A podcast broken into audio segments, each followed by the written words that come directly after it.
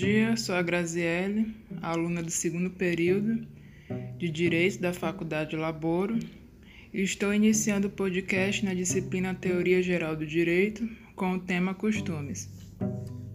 Bem, costume, assim como analogia e princípio geral do direito, constitui fonte formais mediatas ou secundária do direito, sendo que o próprio Artigo 4 da Lei de Introdução ao Direito Brasileiro fala que, quando a lei for omissa, o juiz decidirá o caso de acordo com a analogia, os costumes e os princípios gerais do direito.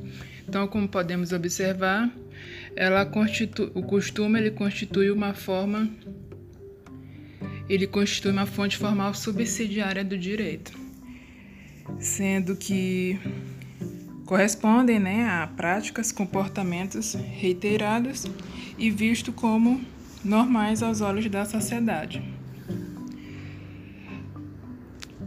Os costumes podem ser divididos em três espécies. Costume, segundo lege, é aquele que é previsto no ordenamento jurídico. Podemos citar como exemplo é, o artigo 569 do Código, do Código Civil, que fala que em um dos seus parágrafos que se não houver uma data acertada para o pagamento do aluguel, pode-se pode -se utilizar o costume do local.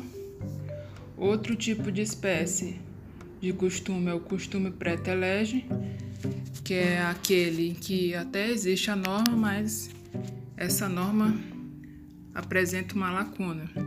Como exemplo, podemos citar o uso do cheque pré-datado, que não é proibido, mas também não está positivado na lei. E ainda, ainda constitui prática corriqueira atualmente.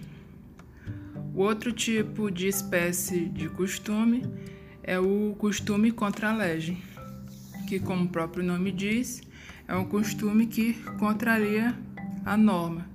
Como exemplo clássico, podemos citar a prática do jogo do bicho, que apesar de ainda ser codificada como crime, ainda é bastante praticada e não há sanção alguma quanto a essa prática.